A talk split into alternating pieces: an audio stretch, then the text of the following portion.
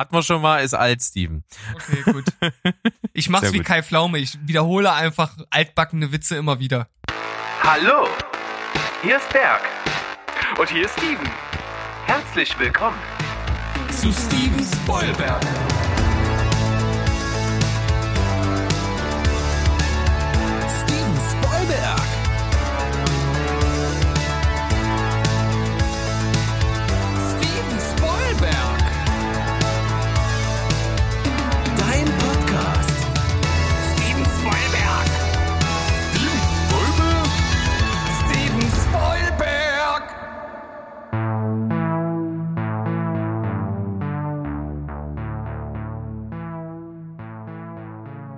Heidi Ho, liebe Leute da draußen, wir sind mit Steven Spoilberg am Start, Folge Nummer 68. Wir sind heiß wie Frittenfett. Und nicht nur ich, sondern auch auf der anderen Seite der liebe Steven. Schönen Jo, jo, jo, jo, jo, jo, jo, jo, jo, liebe Leute da draußen. Wir sind zurück, stärker denn je und wir haben eine neue Folge im Gepäck, mit der wir jetzt durchstarten. Und wir haben uns vorher ein bisschen ausgetauscht und wir werden unsere Anfangssektion etwas kürzen, Berg. Erzähl mal, was haben wir uns da gedacht? Naja, wir haben uns einfach gedacht, dass wir ja jeden Anlass irgendwie nehmen, um uns tot zu quatschen und äh, die Gefahr dessen einfach ein bisschen zu minimieren. Aber wir trennen uns nicht vom Darstellerkarussell, weil, weil das einfach irgendwie fetzt und äh, das, äh, weiß nicht, das möchte ich gerne jede Woche trotzdem machen. Finde ich auch immer sehr spannend, hat auch immer so ein bisschen Aspekt, äh, einfach mal in so tiefere Filmsachen reinzugucken und deswegen finde ich das cool. Das bleibt also, wir werden uns also wöchentlich ganz normal damit abwechseln, machen das in der ersten Sektion und wir bitten natürlich vor allen Dingen dich um die Einhaltung, dass wir nur zwei Folgen, äh, zwei Rollen pro Film besetzen.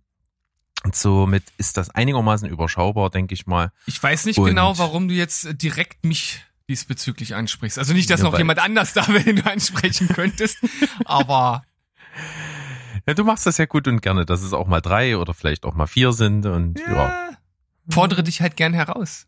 ja das stimmt. Aber wie gesagt, wir versuchen das in Grenzen zu halten und wir sind in letzter Zeit auch wieder mit relativ vielen Themen am Start, für die wir einfach auch immer mal ein bisschen Zeit auch brauchen, dann um die zu besprechen und das ist doch eigentlich ganz cool. Und weißt du, damit wir jetzt nicht noch länger quatschen, was wir uns ja vorgenommen hatten, nicht mehr zu tun, fangen wir einfach an. Na gut, dann mache ich das. Und jetzt kann mir das in Zukunft nicht allzu oft mehr passieren, jetzt sozusagen. Deswegen mache ich das jetzt einfach. Ich beziehe mich wieder auf die Kopfkinonuss von letzte Woche und denke mir einfach mal, komm, Rocky. Oh. Ich möchte natürlich gerne Sylvester Stallone als Rocky ersetzt haben und äh, auch Adrian ersetzt haben. Äh, Talia Ei. Shire aus dem Coppola-Clan, wie wir uns erinnern an letzte Woche. Eieieiei. Eieiei, wir wissen ja, das ist praktisch eine ikonische Rolle, die eigentlich unersetzbar ist. Und da was auch nur annähernd adäquates zu finden, ist im Grunde genommen nicht machbar. Aber ich probiere natürlich mein Bestes. Denke, Adrian ist ersetzbar. Wobei ich aber auch sagen muss, dass ich den Film schon wirklich lange nicht mehr gesehen habe und ihre Rolle und wie sie sich verhält im Film tatsächlich nicht mehr so ganz vor Augen führen kann. Deshalb muss ich zumindest äußerlich mal ganz kurz nachschlagen, weil ansonsten Sagen wir mal, dass auf jeden Fall der Film nicht allzu feministisch ist, weil wie die Gutste dazu getrieben wird, dann doch endlich äh, was von Rocky zu wollen. Das ist äh, heutzutage nicht mehr so ganz äh, feminismuskonform, glaube ich. sagst du, da könnte man ein bisschen nachbessern.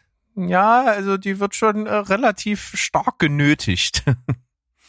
Das ist natürlich nicht so schön. Ähm, Da okay. fehlt eigentlich nur noch äh, das, äh, ja, hab dich nicht so, Puppe.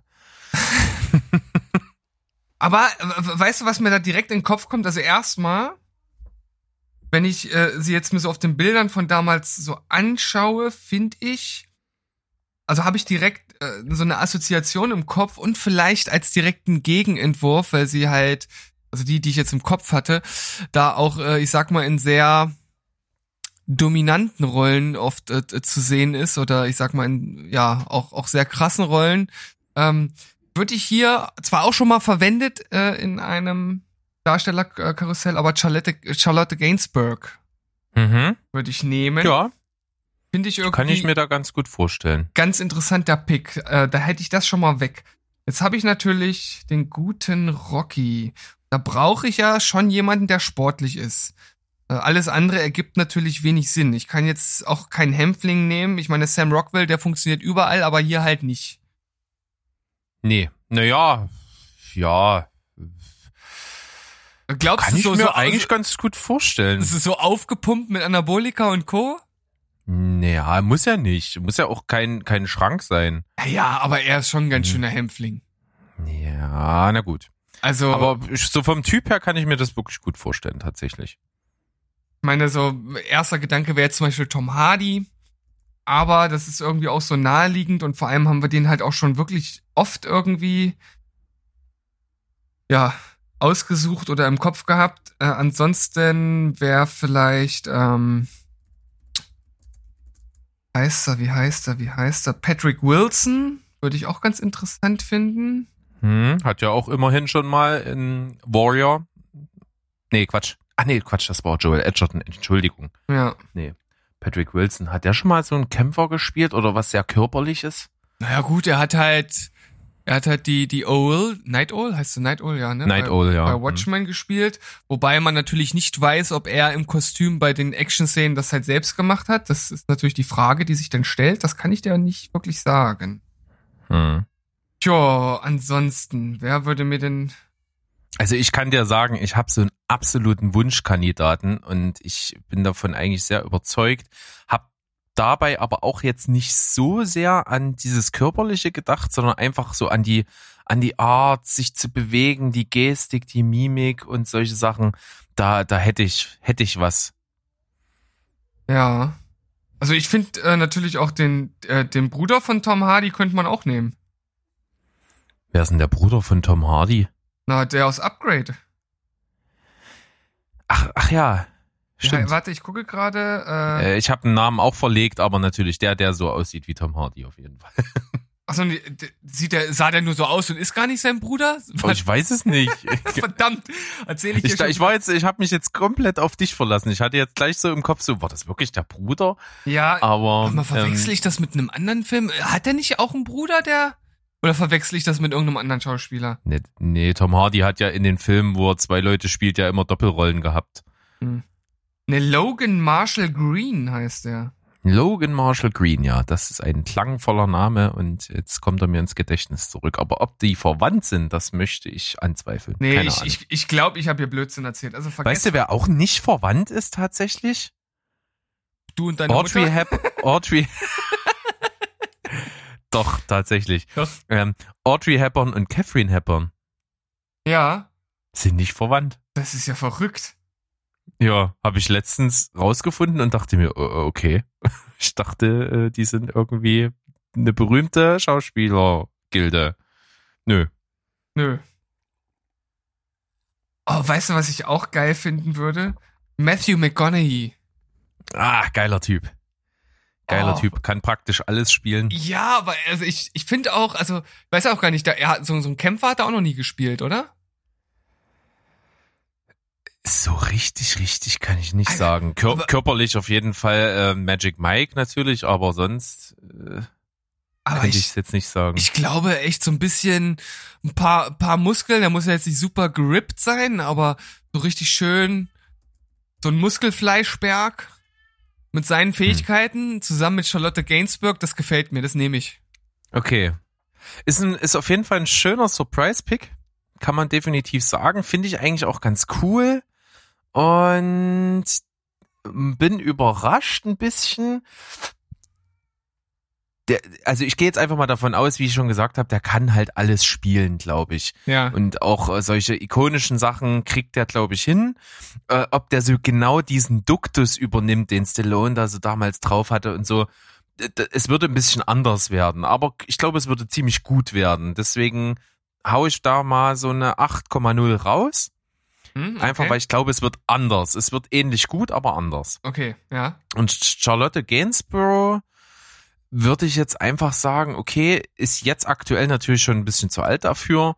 Äh, müsste man einfach dann ein bisschen äh, in die Richtung trimmen. Natürlich bei Matthew McConaughey auch, ja. Also das muss man dann mit Wohlwollen einfach so annehmen. Das klappt, glaube ich, auch. Und ich glaube, die kann auch so diese, diese Schüchternheit und doch so ein bisschen diese, die, diese, wie soll ich das sagen, dieses bisschen diese Aura mitnehmen. Ja. Das kann also ganz gut klappen. Da bin ich eigentlich auch sehr zuversichtlich, weil sie vor allen Dingen auch optisch, glaube ich, ganz gut da reinpasst. Ja, Deswegen da ja. auch eine 8-0. Zwei Oh. 8 Nullen machen eine 8-0 und das finde ich eigentlich, finde ich ziemlich gut. Das- Wird, glaube ich, ein guter Streifen. Da lügt das arithmetische Mittel nicht. Nein, definitiv nicht. Okay, Äh, nur bei mir, ich ich hab, zufrieden. ja. Na, das ist doch gut. Aber jetzt bin ich gespannt, was du hast, weil du hast ja so eine Wunschbesetzung, hast du gesagt. Ja, also ich habe tatsächlich für Adrian keine direkte Vorstellung. Ähm, Das habe ich jetzt mal außer Acht gelassen. Ich habe aber für Stallone äh, auf jeden Fall Ryan Gosling. Hm, okay. Der, der, der hat genau so eine ähnliche Art, wie der in Filmen präsentiert wird. Hm. Ne, der ist auch ein, ein Typ, der oft so als äh, ein sehr wortkarger Mensch äh, inszeniert wird, was für die Rolle, glaube ich, auch ganz gut passt. Er wird oft irgendwie in Filmen so ikonisch von hinten gefilmt, wie er nur guckt oder nur eine raucht und so. Ich glaube, das kann für, für die Figur des Rocky total geil funktionieren. Und auch so, ah, ich weiß auch nicht, so dieses, äh, ja, wie, wie, wie er sich bewegt und so, das, das klappt, das funktioniert super. Ist auf jeden Fall auch ein interessanter Pick. Also habe ich jetzt auch nicht so ganz mit mit gerechnet. Also, was heißt nicht ganz, eigentlich überhaupt gar nicht. Aber ich weiß ja, dass du ein Fable für ihn hast und das äh, überrascht mich dann dahingehend dann doch nicht wieder so sehr, dass der bei dir auch mal in solchen Rollen vorkommt. Also auch ein Surprise-Pick. Hätte ich niemals erwartet. Ja.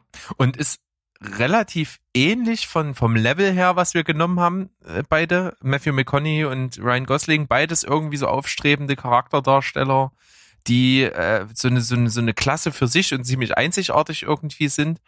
Ich glaube, die, die nehmen sich da vom Level gar nicht viel. Ja. Und weißt du, wer mir noch so ein bisschen äh, ins Gedächtnis gekommen ist? Wie würdest du denn James McAvoy finden? Hm? Das wäre, glaube ich, auch ganz cool, weil der hat ja jetzt auch schon so viele Facetten gezeigt und ich glaube, der könnte das auch richtig gut spielen. Ist natürlich äh, st- staturmäßig auch ein bisschen kleiner, also ich glaube, so von der Höhe passt das vielleicht nicht so, aber schauspielerisch? Ja, und wir haben ja auch gesehen, äh, der kann durchaus jemanden spielen, der so einen gewissen Körper mit sich bringt, wenn wir an Split denken zum Beispiel. Ja. Da spielt er ja auch das Beast. Äh, das Beast? Ist der Charakter, den er da spielt, dieser Muskelprozess, ja das Beast? Ich weiß gar nicht, was für einen Namen der hatte jetzt so ad hoc. Äh, Er hat irgendwie einen Namen auf jeden Fall. Und da äh, passt das ganz gut. So, da, da kaufe ich ihm auch einen Boxer ab. Berg, schön. wir haben, wir haben den ersten Teil in zwölf Minuten geschafft. Wahnsinn. Ja, mit Vorerklärung. Mit, Das mit Mal geht das Vorerklärung. schneller. Ja. Versprochen. Ja, gut, dann, äh, dann st- steht die Pause direkt bevor. Ja, mach mal. Bis Machen gleich. wir. Bis gleich.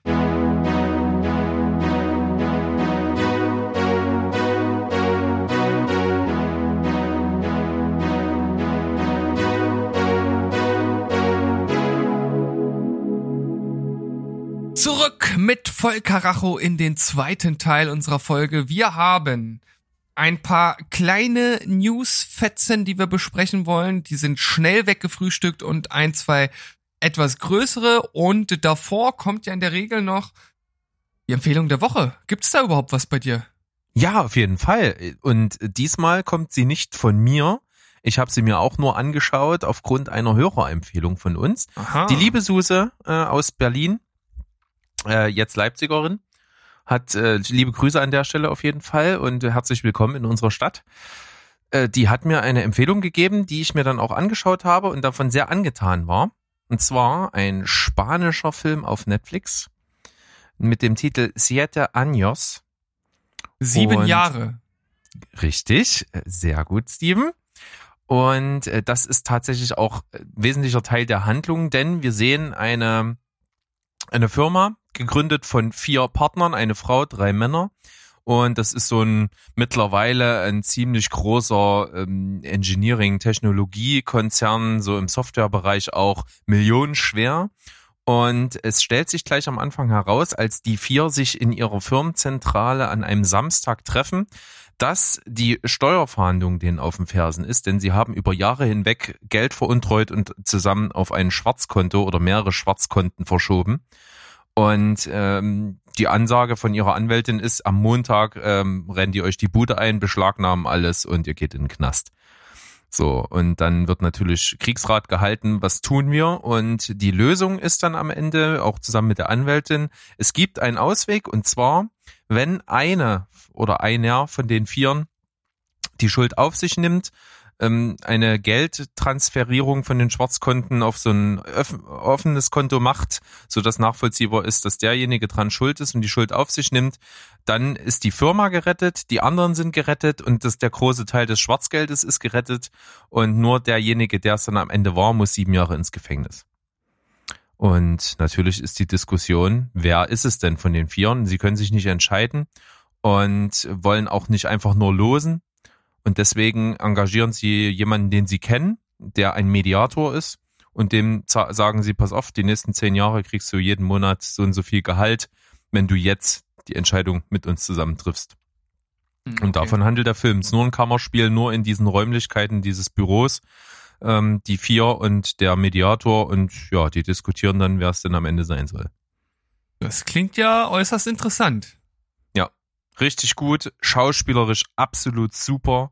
Da kommt natürlich zugute, dass es halt einfach spanische Schauspieler sind, die man eben nicht so kennt. Dadurch wirken die total unverbraucht und du hast halt nicht irgendwas im Kopf vorher. Die spielen ihre Rollen super.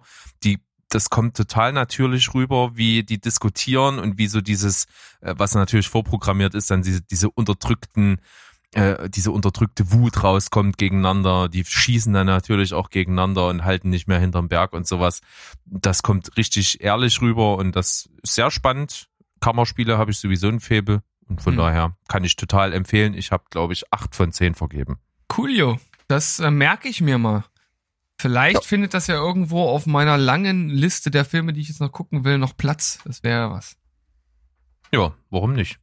Ich mach's diese Woche bei der Empfehlung der Woche ganz kurz, denn ich habe generell nicht viel geschaut und da wir ja eine CCC-Folge geplant haben als nächstes, würde ich jetzt hier einfach noch einmal eine Empfehlung für Tenet aussprechen. Ich habe ja glaube ich habe den Film ja glaube ich noch nicht noch mal besprochen, glaube ich nach dem letzten Mal, ne? Nur Nein. gesagt, dass ich ihn auch mittlerweile ja gesehen habe, dass ich ihn äußerst großartig äh, finde und äh, nicht in die gleiche Kerbe schlage wie viele, die den Film nicht gut fanden.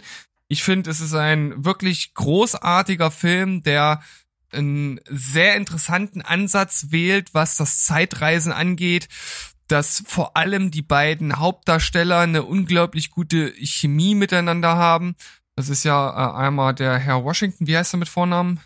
John David.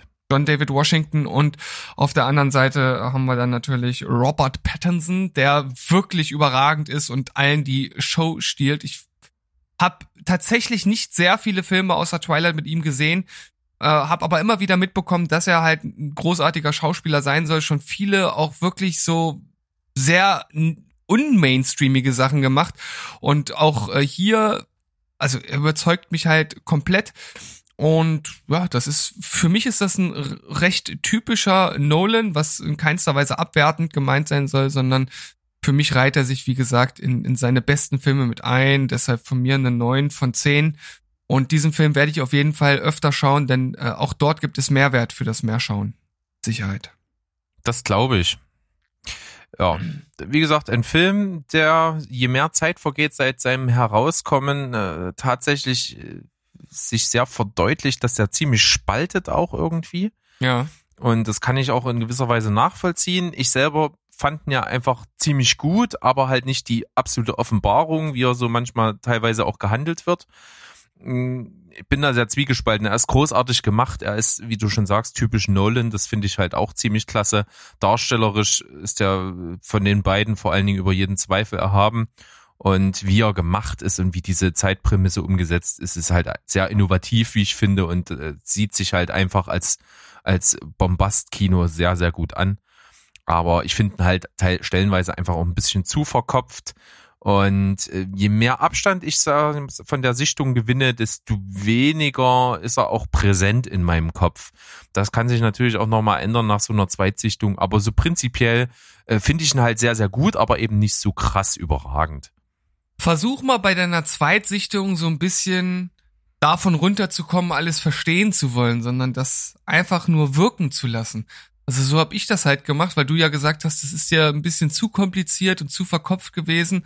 und man kann sich in, in dieses äh, Hasenloch begeben, in diesen Hasenbau und immer weiter vordringen oder man kann auch einfach das annehmen und wirken lassen und ich glaube, dann entfaltet er eine ganz andere Magie.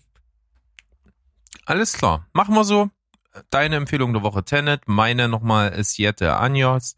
Und dann kommen wir einfach zum ersten Themenblock und äh, der, der, ja, das erste Thema in dem Block, das ist etwas äh, betrübend, denn wir müssen es jetzt noch nachreichen. Das war, ist schon wieder ein bisschen her. Michael Quistek ist leider tot. Ja, das ist natürlich ein großer Schauspieler, der sehr viel für das deutsche Kino und fürs deutsche Fernsehen geleistet hat und vor allem bei dir sehr hoch in der Gunst stand. Und Natürlich. Ist definitiv ja ein, eine wichtige Rolle in einem meiner absoluten Lieblingsfilme bei Ja. Oh Boy. Ja. Auch in meinen, einen meiner äh, Favorites, die ich immer wieder gerne gucke, High Alarm am Müggelsee hat er eine wichtige Rolle. Er ist mir damals in äh, einen der besten deutschen Filme, wie ich immer noch finde, bei Goodbye Lenin das erste Mal aufgefallen. Das ist ja schon eine ganze Weile her. Und äh, immer wieder, wenn man, wenn ich ihn sehe, finde ich ihn eigentlich immer großartig. Ja. Und nun, nach kurzer schwerer Krankheit, musste er diese Welt verlassen und das ist, ja, man könnte sagen, das ist das pure harte Leben und manchmal trifft's einen völlig unerwartet und hier, ich weiß nicht, ich habe es vorher nicht mitbekommen, dass er jetzt an einer Erkrankung litt, aber es schien ja dann doch recht schwer und äh, schnell verlaufen zu sein und ja, dann kam auf einmal die Nachricht und wir waren etwas verstört.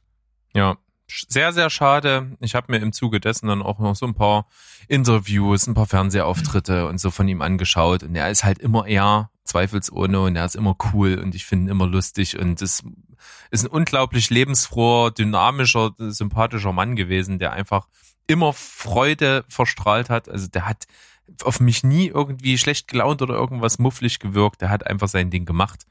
Das fand ich cool an der Stelle empfehle ich gerne auch nochmal unsere Die 10 Folge, die wir mal gemacht haben, ziemlich am Anfang. Ähm, da gab es eine Folge über die sympathischsten Schauspieler, da war er bei mir mit auf der Liste. Und da gibt's so ein paar Facts zu ihm, das ist ganz interessant nachzuhören. Dann finde ich ganz, ganz großartig, seine einzige deutsche äh, Lola hat er gewonnen für die Rolle in Oh Boy, die ich angesprochen habe. Und die Rede, die er dann da beim äh, Filmpreis hält, die ist ganz, ganz großartig, haben wir ja auch schon mal gesagt.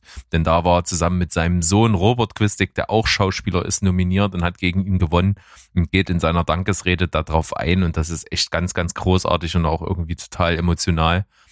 Und als letztes, was ich noch sagen will, äh, ganz stark zu empfehlen, auch ein Film von Jan-Georg Schütte, ähm, der äh, in der deutschen Fernsehlandschaft ein Begriff ist, der hat diese Improvisationsfilme mit großen deutschen Schauspielern gemacht, unter anderem Altersglühen Speeddating für Senioren.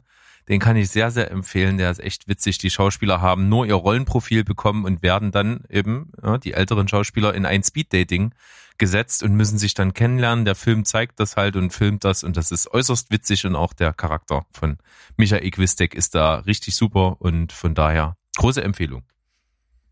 Ich glaube, dein Nachruf ist angekommen und ich würde sagen, wir äh, geleiten ihn zur Zur letzten Ruhe. wohlverdienten Ruhe, Genau. genau. Und möge er in Ruhen Frieden. so machen wir's.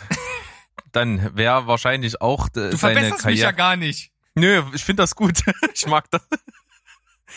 Ah, Also ich, Ah. ich nehme einfach die Überleitung jetzt mit. Wer auf jeden Fall seine Musikerkarriere direkt begraben sollte, ist Vin Diesel. Also äh, erstmal wurde ja jetzt auch Fast and Furious 9 verschoben, ist mir völlig Wurst, weil ich diese für mich Schrottfilme nicht gucke. Äh, und du, äh, glaube ich, genauso wenig. Nee. Ähm, das interessiert uns also tatsächlich bei dieser, äh, bei dieser Info oder bei dieser News so gar nicht. Aber ich würde sagen, jeder sollte sich zumindest einmal die ersten Sekunden dieses äh, irgendwie aus den frühen 2000er per Zeitmaschine zu uns gereiste Nach- oder Übrigbleibsel eines Weltmeister-Begleitsongs anzuhören. Also ganz, Ja. ganz grausam. Klingt Äh. verschroben, wird aber sofort deutlich, wenn man die ersten Takte hört. Ja. Also ich glaube, wir begraben das genauso schnell, wie wir den Song ausgemacht haben und gehen einfach direkt weiter. Aber wenn ihr euch quälen wollt, dann hört's euch mal an. Genau, hört euch Vin Diesel an mit dem Song Feel Like I Do. Heißt er so? Ach, keine Ahnung, habe ich gar nicht drauf geguckt. Sehr gut, Steven. Aber weißt Ähm, du, wer, wer es jetzt nicht. viel äh, besser gemacht hat äh, in, in puncto Einstieg in die Internetwelt? Nee. Ein alter Boomer. Und zwar der gute Kai Pflaume, mittlerweile ja auch schon Mitte 50, hat einen YouTube-Kanal äh, erstellt und ist durch die Decke gegangen. Der hat schon Millionen Subscriber und äh, sein Modell ist total simpel. Er interviewt einfach total erfolgreiche andere YouTuber. Ja, Das ist, das bietet natürlich die Plattform, die man jedes Mal braucht. Ja, aber äh, ja, ich weiß nicht, also ich find's halt dann schon fragwürdig, wenn man so eine Leute wie, ich weiß nicht, kennst du Knossi? Nee. Das ist so ein Typ, der ist hier über Twitch-Streams, glaube ich, vor allem äh, bekannt geworden. Der äh, filmt sich einfach selbst dabei, wie der halt irgendwelche hier diese äh, Glücksspiele im Internet, diese Slotmaschinen und sowas spielt und dabei völlig ausrastet, wie ein Bekloppter. Also wirklich, der, der geht völlig durch die Decke, so total absurd. Und äh, das gucken die Leute anscheinend und finden es halt irgendwie lustig und der hat halt auch eine ja, leider auch riesige Community, die hinter ihm steht. Und der ist manchmal tatsächlich auch ein bisschen lustig, aber ich finde halt einfach schon zweifelhaft halt sein Modell, sein Geschäftsmodell, was er da halt macht, weil der halt auch mit diesen äh, äh, Spielseitenbetreibern halt teilweise zusammenarbeitet und so und ich weiß nicht genau, ob man das irgendwie machen sollte. Und dass jetzt äh, sich Kai Pflaume dann solche Leute aussucht, um dann irgendwie den Fame auf sich zu lenken, das finde ich dann auch irgendwie weniger cool. Äh, ich glaube, das wird auch nicht sonderlich kritisch hinterfragt, sondern das ist halt alles nur Entertainment. Äh, ja. Aber interessant auf jeden Fall, dass er jetzt diesen Einstieg gemacht hat und anscheinend gute Berater hatte, die ihn da in direkt die richtige Richtung gelenkt haben. Ja, weil er natürlich auch einfach schon immer in seiner gesamten Karriere einfach so ein Sympath ist. Ne? Das ist, das ist einer, ich glaube, da, da kann man gar nicht so richtig sagen, äh, ich mag den nicht. Ja, so, ja, das, kann, das, das ist schwierig. Ist einfach ein sympathischer Typ. Er ist jetzt nicht so, dass ich sage, ey, den finde ich total klasse und das verfolge ich alles, was der macht. Definitiv nein. Aber es ist einfach jemand, wo du sagst, ey, netter Kerl und so, redet, redet gut und, und hat immer so eine, mm, oh, dieses, dieses Ding Ja. drauf, diesen Sprech, das funktioniert ganz cool. Und da gibt's einfach auch viele Fans, also auch gerade, wenn ich an gemischtes Hack denke, zum Beispiel Tommy Schmidt ist auch ein riesen Kai Pflaume-Fan. Ja. Der erwähnt das auch äh, immer, wo er kann und da erfährt man auch immer mal so Facts. Also Kai Pflaume hat, ist zum Beispiel unglaublicher Sneakersammler. Ah, okay, das wusste ich auch noch nicht. Ja, also der, der, der kauft sich wohl jeden Sneaker, der irgendwie auf den Markt kommt. Na gut, jeder hat seine Makel. Ja. Also Ja, ich, ich mag, also ihn, auch, ich mag ihn auch total gerne. Also vor allem auch bei Wer weiß denn sowas, äh, da sehe ich ihn halt gerne, weil er da halt auch immer also so so offensichtlich beschissene Gags macht. Also wirklich so Gags, die die völlig altbacken oder also so offensichtlich sind, dass man halt einfach sagen kann, das ist schon wieder cool. Und dafür, ma da, dafür mag ich ihn irgendwie und ja. Gut, ich, viel mehr müssen wir eigentlich gar nicht sagen. Wir reden schon viel zu lange für dieses kleine Thema. Du wolltest ja auch schon weiterleiten. Also, Kai Pflaume macht sein Ding und wird jetzt YouTube-Star. Genau, die Ehrenpflaume. Pflaume. Ach ja, genau, so heißt der Kanal. Heißt er wirklich Rise of the Ehrenpflaume? nee, der heißt nur Ehrenpflaume. Ach so. Und wer sich darüber ein bisschen informieren möchte, ohne sich gleich so eine ganzen Videos von ihm anzugucken, es gibt ein schönes äh, Video von Valulis Daily, das heißt Rise of the Ehrenpflaume. Okay, sehr schöner Titel, gefällt mir gut. Beziehungsweise, ich glaube, der richtige Titel heißt äh, nur äh, What the fuck, also WTF, Kai Pflaume dominiert YouTube und auf dem Thumbnail sieht man das mit Rise of the Ehrenpflaume. So, Ja. jetzt reicht's aber stimmt. mit Pflaume. Jetzt kommen wir einfach zu einem Thema, wo man einfach auch so gut wie jeden mit abholen kann. Ja. Haben wir vor kurzem auch schon mal drüber gesprochen, immer mal wieder. Und wir hatten ja auch schon mal gesagt, ey, wir könnten ja mal so ein Special dazu machen. Da haben wir ja auch an die Liz gedacht, die unser, unser Design gemacht hat. Also liebe Grüße nochmal an die. Aber es hat sich auch zum Beispiel der Steven, den wir schon mal hier im Quiz-Blog hatten, von The Sleeper gemeldet und gesagt, ey, ihr macht, wenn ihr mal ein Harry Potter Special macht, ich bin voll dabei. Wehe, ihr macht das ohne mich. Ey, total gerne, aber vorher brauche ich von dir natürlich erst nochmal die Sammlung, die muss ich jetzt nämlich erstmal durchsuchten. Ich habe ja die Bücher durch Ja. und will ja jetzt die Filme dann auch endlich mal schauen. Ja, können wir machen. Äh, Bringe ich dir mit und bis Weihnachten brauche ich es wieder. Ja, ne, das, das kriege ich hin. Ja, auf jeden Fall. Sehr schön. Und du hast mir einfach mal rübergeschickt, äh, wie gesagt, was äh, zu diesem Harry Potter Universum gehört. Dieses typische, welcher Hogwarts-Schüler bist du? Ist ja zumindest ein bisschen äh, komplexer als welche, zu welchem Haus gehörst du? Ja.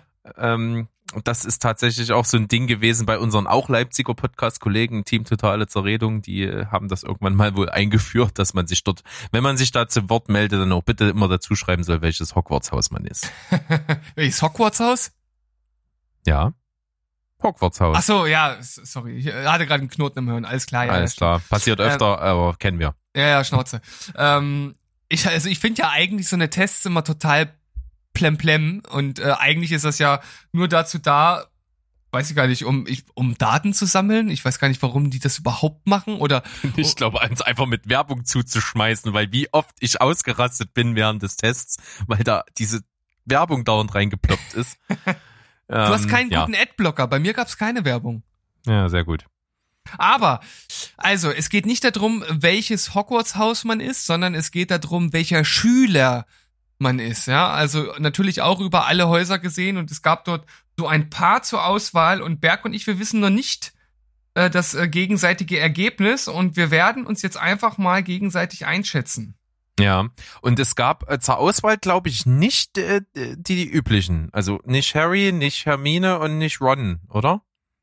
Die gab es, glaube ich, nicht mit Die zur Auswahl, wenn ich das richtig gedeutet habe. Genau, Es es, geht gab, um die Nebenfiguren. Ja, genau. Also äh, Draco, Neville, Luna, Fred, George, Percy, Ginny, Joe, Seamus, Dean, Vincent, äh, Crape und Gregory Goyle, Lee Jordan, Pavati, Patel, Lavender und Cedric Diggory. Jetzt habe ich ein paar Mal nur die Vornamen, manchmal die Nachnamen gesagt. Aber ist ja egal. ja, du warst sehr konsequent auf Ich jeden Fall in der Art, wie du das umgesetzt hast. konsequent inkonsequent.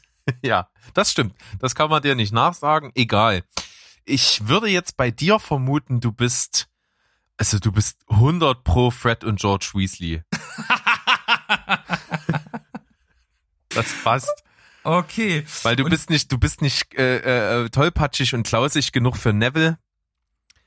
Das will ich auch meinen. Ne? Ähm, und sonst passt kein anderer, glaube ich. Cedric Diggory bist du nicht.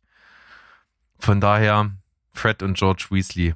Ey, ganz ehrlich, ich habe ja erst vor kurzem die Bücher zu Ende gelesen, aber ich kann natürlich auch mit den Namen was anfangen, aber teilweise kann ich gar nicht so richtig die Charaktereigenschaften zuordnen. Ich könnte dir jetzt gar nicht sagen, was Dean Thomas für ein Typ ist, was den auszeichnet. Tja, ist eine gute Frage. So, und deshalb wird es natürlich bei dir schwierig. Ähm, bin ja versucht zu sagen Draco Malfoy, aber ich glaube nicht. Das Nee. wäre, das, das ist auch Schwachsinn. Ähm, aber ähm, Ich weiß ja nicht, wie es in den Büchern so ist. Bestimmt ein bisschen ausgebauter. Ich finde so seine Entwicklung in den Filmen eigentlich ziemlich interessant. Und da in dem Zusammenhang finde ich es in den Filmen tatsächlich fast schade, dass das nicht noch näher beleuchtet wird, weil da die, die, die Figurenentwicklung hat echt gutes Potenzial, finde ich. Also ich muss sagen, in den Büchern nimmt er immer weniger Platz ein. So sehe ich das retropers äh, retrospektiv. Also gerade im Hm. letzten Buch kommt er wirklich selten vor. Okay. Ja, fand ich auch, äh, hätte man eventuell auch noch anders lösen können. Aber gut, ich äh, muss jetzt die Einschätzung geben. Ich wollte, so, so lange wollte ich ja eigentlich auch gar nicht reden. Ähm, pass auf, du bist, du bist äh, Luna Lovegood. Ich, also ich bin ja kein, kein durchgeknalltes Blumenkind, hallo? Ja, und Äh. ich bin kein Fred und George Weasley, kann ich dir auch sagen. Ach so, na gut. Alles klar. Äh, Also ich kann dir auf jeden Fall mal sagen, ich musste mir das Lachen tatsächlich verkneifen. Ich bin Dean Thomas. Dean ich Thomas. weiß zwar nicht, wie ich dazu gekommen bin, aber das kam bei dem Test bei mir raus. Und was zeichnet den jetzt aus? Ich kann es dir nicht Ich sagen. kann, oh, super. Es muss ein geiler Typ sein, auf Muss jeden ein, Fall. ja, wenn, wenn du das bist, muss ein geiler Typ sein. Eben. Ich, ich bin Ginny Weasley. Ja, auch nicht schlecht, ja. Ein bisschen unscheinbar immer. Fand ich aber eigentlich immer eine ganz gute Figur. Ich habe ja Kann- die ersten drei Filme gesehen und ich glaube, in den ersten drei Filmen ist sie noch gar nicht so prominent. Kommt sie Nö, ja, im vor? zweiten, natürlich im zweiten vor allen Dingen. Okay, aber der zweite ist bei mir schon echt lange her und auch das Buch jetzt schon wieder, deswegen, ich vergesse immer so viel. Echt, ich bin, Ja. was sowas angeht, das ist einfach ganz schnell aus meinem Kopf raus. Ja. Weißt du, was genauso schnell jetzt aus der Sendung raus ist? Dieses Thema. Okay, dann äh, begraben wir das an der Stelle. Harry Potter fetzt. Ich bin Dean Thomas, warum auch immer, muss ein cooler Typ sein. Ja. Und ja, du musst dich mit Harry Potter und so arrangieren. Mit Harry Potter und so. Ach so, mit, äh, der, ja.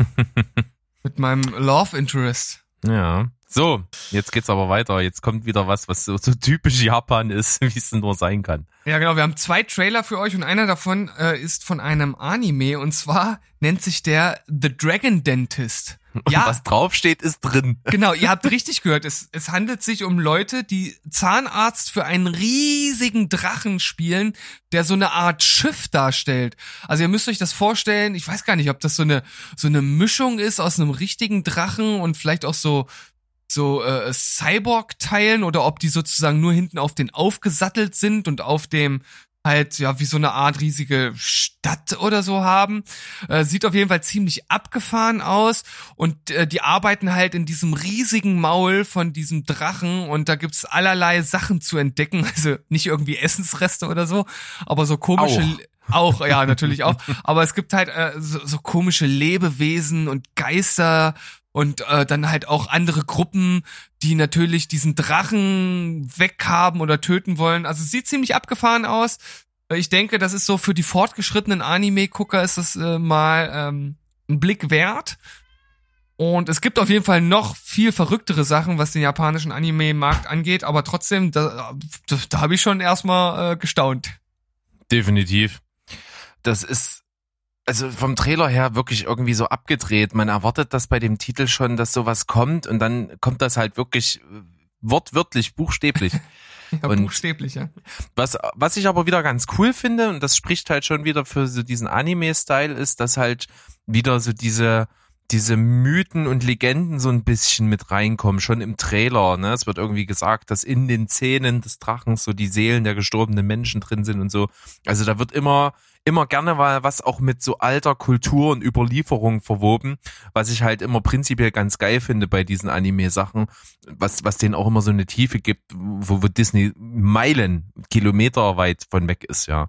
Ja, tatsächlich, Ja. sowas kommt öfter mal vor und da gibt's natürlich viele Möglichkeiten und das sind ja auch viele Mythen und Sagen, die man hier im westlichen Raum eher nicht kennt und da ist es natürlich ganz spannend, sowas mal zu sehen, wobei man natürlich dann auch nicht einschätzen kann, inwieweit ist es verfremdet oder nur als Vorlage genommen, aber trotzdem auf jeden Fall immer ganz interessant. Also nicht immer, aber ja. oftmals. Aber ich, ich glaube schon, dass die immer da sehr behutsam mit ihrer Kultur und diesen überliefen, überlieferten Sagen umgehen. Ich Glaubst glaube nicht, dass sie das so, so sehr verhackstücken. Ah ja. Da kann ich mir ehrlich gesagt kein Urteil zu bilden, aber worüber ich mir ein Urteil bilden kann, und wir haben heute die besten Übergänge aller Zeiten, das ist zum neuen Trailer oder zum ersten Trailer-Teaser zu der, ja, vielleicht nächsten großen deutschen Netflix-Serie Barbarians. Ja. Reißerischer Titel. Und ich äh, dachte mir, naja, gut, äh, mich interessiert so dieses, äh, dieses Kriegerzeug da nicht so und ich guck mir das mal an. Und dann kommt eben noch so dieses typische Deutsche irgendwie dazu. Also der erste Satz, der gesprochen wird, der, der hat irgendwie so für mich ein Geschmäckle schon. Hm. So Was- von der Art, wie, wie die, wie der Dialekt, so wie das gesprochen, ich weiß, ich kann das nicht erklären, aber es ist so deutsch. Ja. Also ich fand den Trailer jetzt nicht schlecht. Ich fand, äh, man sieht, dass auf jeden Fall ein bisschen Kohle auch hintersteckt teilweise. Andererseits sah es dann halt auch manchmal einfach nur, ja, als wenn ein paar Leute in den Wald gestellt hast und das dann da gefilmt hast. Zwar schon so, ich sag mal, gerade wenn man so dieses Geschichts- und Schlachtenmäßige nimmt, schon so mit Zeitlupen und da greift einer ganz langsam das Schwert und alles ist so, so sehr stark überzeichnet, so mit, ja, mit so, mit so Effekten oder so Nacharbeitungen, dass das halt so total wie auf so einem Poster aussieht. Äh, Das macht ein bisschen was her auf der einen Seite und aber auf der anderen Seite muss ich auch sagen, genau wie du es gesagt hast, diese ganze Geschichtssache, die geht mir halt sowas von am Arsch vorbei. Ganz Und- weit. Ganz weit. Ja. Und, und da muss der Rest halt komplett stimmen und da müssen sich die Kritiker später überschlagen, damit ich mir das mal angucke. Das stimmt wohl. Und wie gesagt, wir sind ja bekennend nicht so Riesenfans von so mittelalterlichen Kriegerzeugs. Auch nicht die Riesenfans von Game of Thrones und so. Und es wird natürlich auch in den ersten Lobhudeleien so ein bisschen als der, ja, als das Erbe davon irgendwie ein bisschen gehandelt, was wahrscheinlich viel, viel, viel zu großkotzig ist. Und auf der anderen Seite aber finde ich auch, wie du schon sagst, es sieht sehr modern aus in vielen Sachen, auch wie die Kameraführung ist und so. Und mir sieht's auch insgesamt ein bisschen zu glatt aus. Also bei so dieser Epoche, die da dargestellt wird, möchte ich mehr Dreck und mehr äh, nicht so Schönes sehen. Ja, also das ist natürlich so ein typisches Netflix-Ding auch, ne? Also ich finde halt, äh, am Anfang, da sieht man ja so eine Art, ähm, das sieht so aus wie so Wachsfiguren oder so animiert, animiert, ja, weiß ich nicht, so intromäßig. Weißt du, was ich meine? Mhm, ja. Und da habe ich mich halt total an das Intro von Daredevil zum Beispiel erinnert gefühlt, dass sie versuchen halt wieder so typische Trademarks, die sie haben, halt wieder einzubauen und das dann halt so glatt poliert zu machen, dass halt keiner aneckt. Das sieht man halt hier schon. Ja, das kann schon sein. Egal, die Zeit wird's zeigen. Die ersten Kritiken werden durchaus eine Tendenz geben und wir sehen, wir sehen dann mal, wenn sich die Kritiker tatsächlich überschlagen sollten, was ich nicht vermute, dann gucken wir da mal rein. Du hast auch wo reingeguckt. und, und zwar, Nicht schlecht, ja. ha, hast du dir vier verstörende Trailer angesehen? Ist das richtig? Oder nur Ich habe mir die? Trailer nicht angesehen, tatsächlich. Ich habe einfach nur gesehen, okay, es kommt äh, von der Blumhaus-Schmiede, die wir ja nur so als die moderne, äh, moderne Gilde der Horrorfilme kennen, die auch durchaus einen hohen Output haben, auch viel, ähm, sage ich mal, Schrott dabei ist, aber auch viele gute Sachen dabei sind zum Teil. Also das hält sich so die Waage. Und äh, die bringen tatsächlich insgesamt acht Horrorfilme für Amazon raus. Und die ersten vier werden jetzt also demnächst bei Amazon Prime verfügbar sein. Und rein optisch, was man so ein bisschen davon sieht, finde ich das recht ansprechend. Äh, Da wird auch ordentlich Kohle drin stecken und ein gewisser Production Value scheint auch sehr vielseitig zu sein von den Themen und von, von der Art, wie es gemacht ist. Und ich glaube, da werde ich zumindest mal reinschauen. Wenn mir das gefällt, dann auch äh, mir die weiteren Filme dann geben. Also ich bin sehr gespannt, weil wie gesagt, ich entdecke so dieses Horrorgenre so mittlerweile so ein bisschen für mich, wenn so ein bisschen, wenn es gut gemacht ist und wenn so ein bisschen in die Psycho-Richtung geht und nicht mit so viel übersinnlichen Quatsch, dann kann mich das sehr ansprechen und deswegen bin ich einfach gespannt drauf. Also da warte ich auf jeden Fall mal dein Urteil ab, denn ich bin ja kein großer Horrorfan, wobei ich diese New Horror Welle schon verstehen kann und da mehr anfangen kann als so mit klassischen Horrorfilmen. Das schon, vor allem aber aus cinematischer Sicht. Das heißt, wenn die Filme gut sind und wenn die irgendwas haben, wo man wo man sagt, guck dir das mal an, das, das ist einfach aus cinematischer Sicht ist das einfach anspruchsvoll gemacht und das macht was her oder hat vielleicht auch eine Story, die ein bisschen anders ist, dann bin ich neugierig und dann schaue ich mir das auch mal an. Aber wenn es jetzt irgendwie einfach nur so gut gemachte Standardware ist, und das soll jetzt auch gar nicht irgendwie negativ klingen, dann sind das so Sachen, die ich dann einfach an mir vorbeigehen lasse. Also da warte ich ab. Ja, genau. Also irgendwas, irgendwas Außergewöhnliches brauchst schon und wie du schon sagst, so, äh, so einen besonderen Ansatz und, und nicht so diese Horrorfilme, die schon tausendmal da waren und so, das braucht halt wirklich niemand mehr. Und was ich dann noch sagen kann, also die ersten vier starten im Oktober. Am 6. Oktober sind die ersten beiden verfügbar mit dem Titel Black Box und The Lie. Und die nächsten kommen dann eine Woche später am 13. nennen sich Evil Eye und Nocturne. Ja. Ja. Ich sag einfach ja. Und Ja, ich, ich und- berichte und, da mal. Und, und warte, ja, genau. Ich muss, ich habe ja gesagt, äh, also ohne deine Einschätzung geht da gar nicht. Ja, ich, ich nehme diese große Verantwortung an und kümmere mich drum. Sehr schön. Dann habe ich einen schönen Bericht zu einer Serie gesehen, die anscheinend aber bei den Kritikern nicht so gut angekommen ist, wobei das Konzept finde ich, das, das klingt wirklich richtig geil. Und zwar handelt es sich um The, wie heißt es, The Last Day? Nee.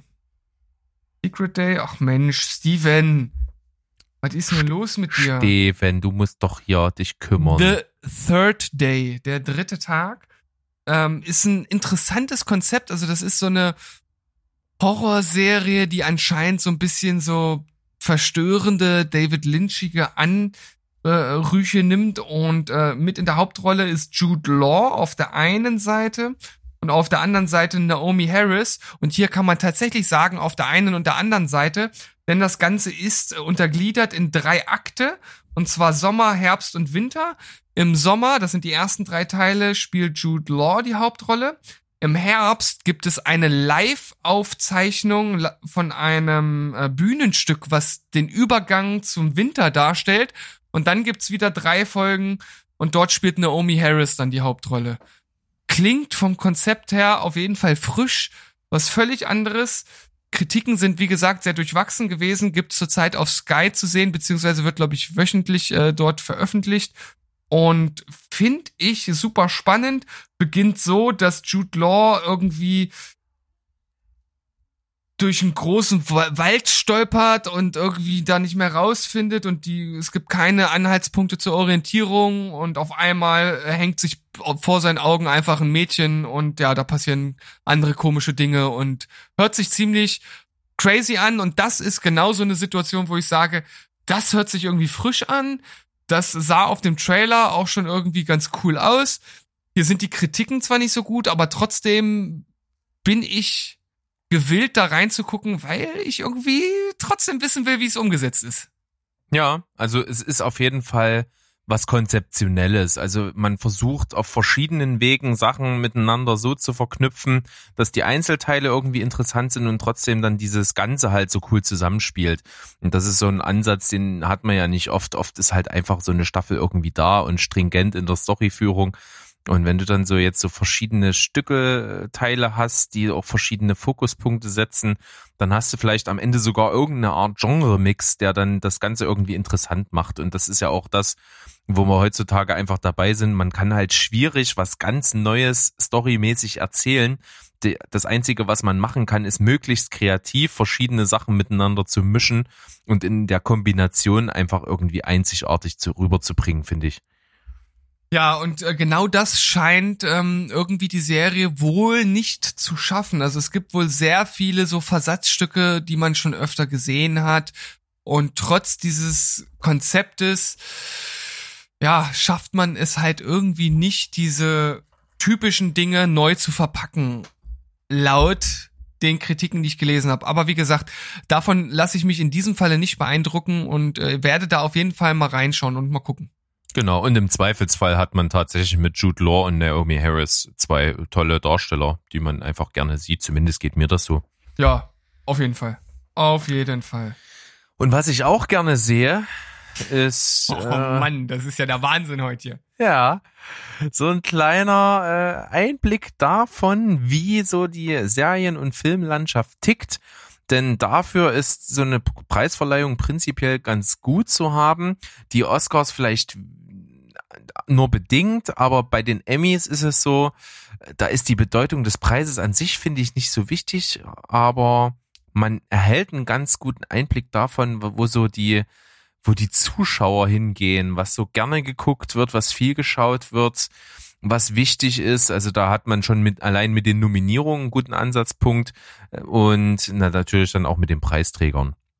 Ja, Äh, genau. Die ja Emmys ich, sind ja jetzt gewesen, ich, 2020. ich, ich wollte dich nicht unterbrechen. Gut, du hast mich nur bestätigt, das ist vollkommen in Ordnung. Mach einfach weiter. Dafür, ja. Ich rede ja auch nicht mehr dazwischen, kein Problem. Ja, hat man schon mal, ist alt, Steven. Okay, gut. Ich mach's Sehr wie gut. Kai Pflaume. Ich wiederhole einfach altbackene Witze immer wieder. Okay, das finde ich gut, das macht dich sympathisch.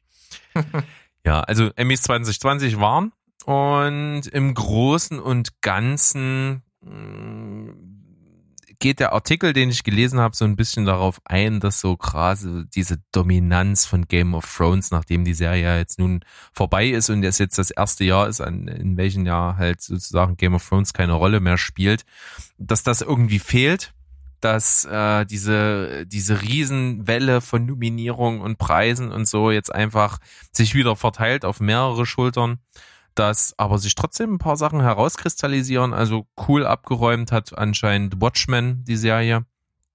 Äh, Die hat einiges abgesahnt. Ansonsten Succession habe ich schon viel von gehört. Habe ich aber trotzdem noch nicht das Gefühl, dass das so bei uns in Europa so richtig angekommen ist. Also es ist eher da noch so ein bisschen äh, Geheimtippmäßig. Und scheint aber in den USA richtig durchzustarten und hat auch einige Preise abgeräumt. Und was mir so richtig aufgefallen ist wieder, äh, was, was ich jetzt herausstellen möchte, auch für dich, dass nämlich im letzten Jahr bei den Emmys hat äh, die als beste Nebendarstellerin in einer Dramenserie Julia Garner für Ozark gewonnen, Ja. für ihre Rolle als Ruth Langmore. Und ich finde ja, äh, prinzipiell habe ich ja von letzter Woche erzählt, dass ich Ozark jetzt gerade wieder schaue, total begeistert bin, wie gut das ist. Und dass ich da auch von Anfang an vor allen Dingen sie als eine absolute Neuentdeckung für mich gesehen habe. Junge Schauspielerin, die absolut überragend spielt und richtig großartig ist, auch in der Serie. Und da hatte ich es letztes Jahr gesehen, dann eben, dass sie gewonnen hat. Und dieses Jahr hat sie wieder gewonnen. Für dieselbe Rolle. Also, scheint sich bestätigt zu haben, dein Riecher. Richtig gute Schauspielerin. Und weißt was ich auch total schön finde, dass äh, Unorthodox auch gewonnen hat. Stimmt, kann man noch hervorheben. ähm, Maria Schrader hat das äh, ja äh, umgesetzt, diese Serie, die hat gewonnen. Hat nach Deutschland einen Emmy geholt. Das war Regie für beste Miniserie oder bestes Drama oder was war das? Ich glaube Miniserie, ja. Ja. Auf jeden Fall äh, schön ist halt auch tatsächlich eine sehr, sehr gelungene äh, Serie, haben wir ja beide gesehen und für gut befunden. Und was ich jetzt allerdings äh, noch, ja, noch einmal kurz ansprechen oder besprechen äh, äh, möchte, ist, dass hier irgendwie Netflix so extrem gebasht oder runtergemacht wird, weil die letzten Endes recht wenig dieses Jahr gewonnen haben. Aber ich finde alleine schon der Fakt, dass trotzdem 160 Nominierungen an Netflix äh, gehen, das bedeutet ja, dass diese Serien trotzdem ja alle gut sind. Also nominierte Serien sind ja gut. Oder die Leistungen. Das, das, das kann man ja nicht einfach unter den Tisch fallen lassen. Nur weil die jetzt nicht vielleicht so viel gewonnen haben, heißt das ja nicht, dass ja alle, die nicht gewonnen haben, dann halt auf einmal schlechte Serien sind. Also das finde ich irgendwie eine sehr krude Logik. Ja, das stimmt schon. Also äh, repräsentiert sind die definitiv. Vielleicht ist das äh, irgendwie in irgendwelchen Chefetagen dann immer so ein Ding, äh, dass das denen nicht genug ist und die den Hals nicht voll kriegen und sich dann mehr erhoffen im Verhältnis zu dem, was sie eigentlich so alles investieren und auf den Markt schmeißen. Wer weiß, wie das dann manchmal so tickt. Was und mir das, auf jeden Das sind ja dann auch so Clickbait-Sachen, ne? Wenn jetzt hier geschrieben wird, Netflix-Rekord fällt in sich zusammen, dann haben sie natürlich erstmal per se recht, äh, dass da nicht viel bei rausgekommen ist, aber man schiebt gleich äh, damit so ein bisschen diese Meinung äh, mit rein, dass das jetzt für Netflix überhaupt nicht drum gekommen ist, so weißt du, und das finde ich halt irgendwie, weiß ich nicht, es ergibt für mich nicht großartig Sinn. Ja. Also was ich auf jeden Fall gesehen habe, äh, Shits Creek hat unglaublich viel abgeräumt und ich habe davon noch nichts gehört und ich weiß auch gar nicht, was das ist. Das ist Ja, eine Serie anscheinend äh, im Comedy-Bereich Das ist eine Serie, das ist schon mal gut, ja. ja im Comedy-Bereich. Ja, ich habe das, ich habe das präzisiert. Bitte erkenne das an. Und da haben fast alle Darsteller gewonnen, die nominiert Bitte waren. was? Wie? Was? Hallo? Was ist denn jetzt los?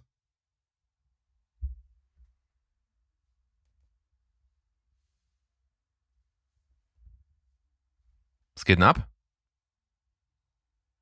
Hallo?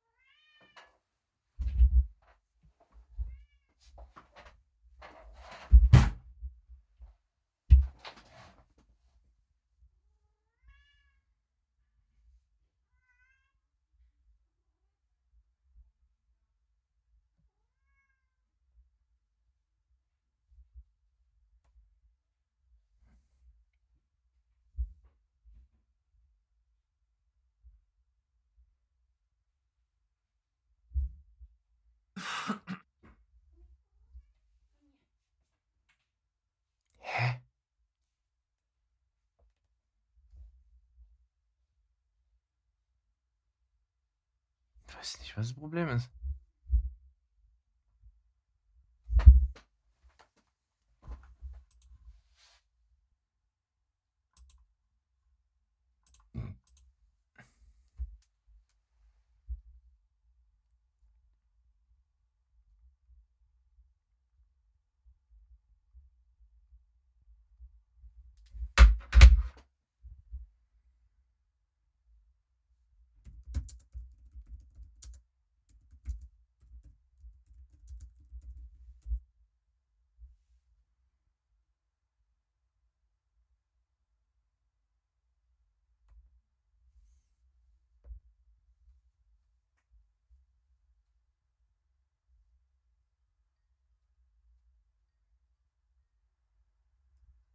Hallo? Ich, ja, ich, ich habe keine Ahnung. Ich habe auf dem Handy ja volles Internet gehabt und auch auf dem iPad volle Verbindung. Dann war es Oh. vielleicht einfach nur ein Skype-Problem. Sehr Also ich- seltsam. Ich habe laufen lassen. Hast du aufgehört? ich auch, ja, läuft noch. okay. Du hast gerade dich über Shits Creek ausgelassen. Dann fange ich, setze ich da einfach nochmal an. Jo. Ähm, warte. So. Ich glaube, du hast gerade gesagt, ja, ist eine Comedy-Serie und wolltest irgendwas dazu sagen. Genau, also ich habe es auf jeden Fall präzisiert. Es ist eine Comedy-Serie und mehr weiß ich aber auch nicht. Ja, also erstens, ich habe auch noch nichts von dieser Serie gehört und vor allem, die ist ja erschienen bei Pop TV, was ich auch noch nie vorher gehört habe und hat jetzt aber einfach mal neun Preise abgeräumt. Äh, interessant finde ich, dass dort, wenn mich nicht alles täuscht, hier der ist das nicht der Vater von von Jim von American Pie, der da auch mitspielt? Äh, das könnte durchaus sein. Denn, hieß er denn Levi? Hieß der so? Ja. Ne? Ich glaube, Genau, der hat ja auch einen Preis gewonnen, ja. Nicht, nicht nur mit ihm, so Eugene Levy, oder? Ich bin, mir nicht sicher. Ich, hab Ich glaube, Eugene sagen. Levy ist, ist auf jeden Fall er. Er spielt äh, dort mit, äh, habe ich jetzt gesehen. Und Dan Levy, weiß nicht, ob die verwandt sind, könnte sein Sohn sein, wenn man sich den so anschaut, äh, ist, ähm, oder eigentlich beide sogar stehen für das Konzept der Serie. Also spielen beide mit, Konzept hinter der Serie und scheint lustig zu sein und gut zu sein. Ja, und lustige, gute Sachen, das sind doch genau unsere Baustellen, würde ich mal sagen. Und deswegen schauen wir mal, sehen wir mal zu, dass wir da irgendwann mal einen Blick riskieren. Genau. Und ansonsten kann ich jetzt nicht noch mal irgendwas Besonderes über die Emmys sagen. Wie gesagt, das ist ja so eine Verleihung, die halt hauptsächlich auf die Fernsehlandschaft zielt, die einfach ja mal 72 Kategorien hat. Also, wenn man das jetzt alles durchgehen wollte, das ist sehr, sehr viel. Und das ist auch nicht mal nötig. Wie gesagt, die Tendenz ist wichtig. Man kann sich auch mal rausnehmen, was noch so ein paar für, für Sachen eben heiß sind, was vielleicht noch ähm, Überraschung war. Zendaya hat einen Preis gekriegt für die Serie Euphoria, die glaube ich auch noch nicht nur den Preis bekommen hat, sondern glaube ich auch noch andere. Also da scheint auch noch mal so eine Tendenz da zu sein. Aber im Großen und Ganzen haben wir die Big Winner auf jeden Fall genannt. Ja, ich würde auch sagen, dabei kann man es belassen, äh, da das komplett so auseinanderzunehmen. Ich finde, so viel Aufmerksamkeit muss man einer Preisverleihung eigentlich gar nicht zukommen lassen.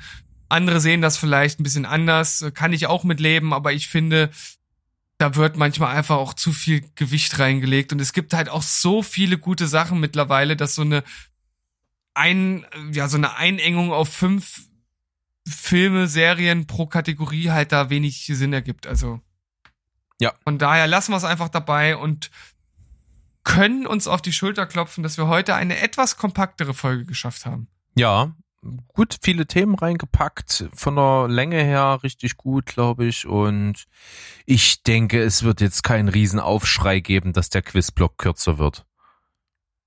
Ja, ich, ich denke mal, wir kommen da, kommen da ganz gut mit weg mit unserer Taktik und unsere Fans werden sich schon melden, wenn sie wieder was zurückhaben Ja. wollen. Auf jeden Fall mehr Zeit, wieder über so ein paar Filmthemen zu quatschen. Und das ist ja eigentlich Sinn und Zweck der ganzen Übung.